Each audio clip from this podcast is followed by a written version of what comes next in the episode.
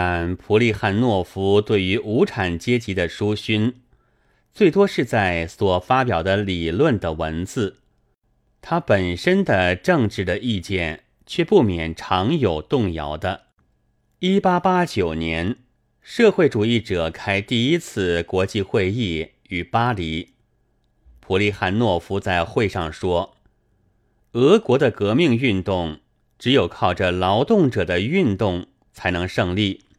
此外并无解决之道的时候。”是连欧洲有名的许多社会主义者们也完全反对这话的，但不久他的业绩显现出来了。文字方面，则有历史上的一元的观察的发展，或简称《史的一元论》，出版于一八九五年。从哲学的领域方面，和民众主义者战斗。以拥护唯物论，而马克思主义的全时代也就受教于此，借此理解战斗的唯物论的根基。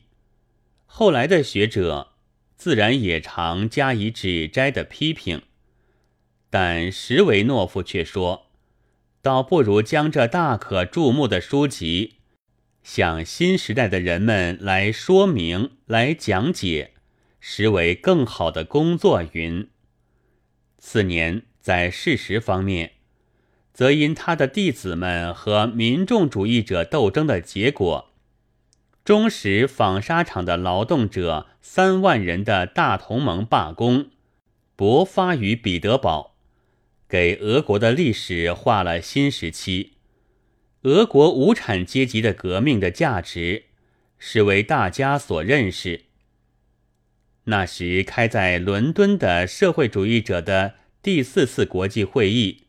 也对此大加惊叹欢迎了。然而，普利汉诺夫究竟是理论家。十九世纪末，列宁才开始活动，也比他年轻，而两个人之间就自然而然地行了未尝商量的分业。他所擅长的是理论方面，对于敌人，便担当了哲学的论战。列宁却从最先的著作以来，即专心于社会政治的问题，党和劳动阶级的组织的。他们这时的以辅车相依的形态，所编辑发行的报章是《火花》，传者们中。虽然颇有不纯的分子，但在当时却尽了重大的职务，使劳动者和革命者的获益层因此而奋起，使民众主义派致使者发生了动摇。尤其重要的是，那文字的和实际的活动，当时。革命家是都惯于藏身在自己的小圈子中，不明白全国的展望的。他们不悟到靠着全国的展望才能有所达成，也没有准确的计算，也不想到需用多大的势力才能得怎样的成果。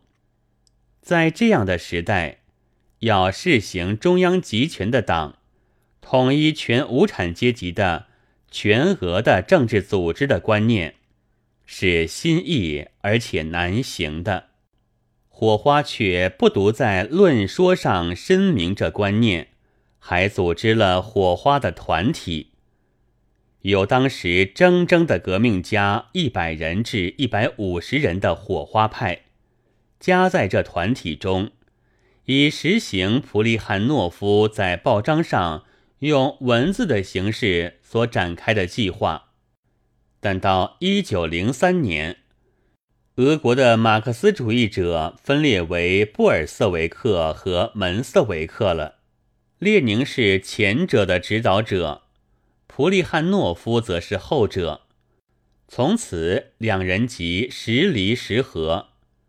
如一九零四年日俄战争时的希望俄皇战败。一九零七至一九零九年的党的受难时代，他皆和列宁同心，尤其是后一时，布尔瑟维克的势力的大部分已经不得不逃亡国外，到处是堕落，到处有奸细，大家互相注目，互相害怕，互相猜疑了。在文学上。则淫荡文学盛行，赛宁即在此时出现。这情绪且侵入一切革命的圈子中，党员四散，化为各个小团体。门瑟维克的取消派已经给布尔瑟维克唱起挽歌来了。这时大声叱咤，说取消派主义应该击破。以支持布尔瑟维克的，却是身为门瑟维克的权威的普利汉诺夫，且在各种报章上、国会中加以勇敢的援助。于是门瑟维克的别派便嘲笑他垂老而成了地下室的歌人了，企图革命的复兴。重新组织的报章是一九一零年开始印行的《星》，普利汉诺夫和列宁都从国外投稿，所以是两派合作的机关报，是不能十分标明政治上的方针。但当这报章和政治运动关系加紧之际，就渐渐失去提携的性质。普列汉诺夫的一派终于完全匿迹，报章竟成为布尔瑟维克的战斗的机关了。一九一二年，两派又合办日报《真理》，而当事件展开时，普利汉诺夫派又于极短时期中西被排除，和在兴那时走了同一的运道。待欧洲大战起，普利汉诺夫遂以德意志帝国主义为欧洲文明和劳动阶级的最危险的仇敌，和第二国际的指导者们一样，站在爱国的阵地上，为了和最可憎恶的德国战斗，竟不惜和本国的资产阶级和政府相提携、相妥协了。一九一七年二月革命后，他回到本国，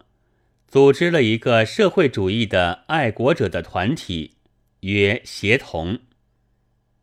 然而，在俄国的无产阶级之父普利汉诺夫的革命的感觉，这时已经没有了打动俄国劳动者的力量。布勒斯特的媾和后，他几乎全为劳动俄国所忘却。终在一九一八年五月三十日，孤独的死于那时正被德军所占领的芬兰了。相传他临终的瞻语中，曾有疑问云：“劳动者阶级可觉察着我的活动呢？”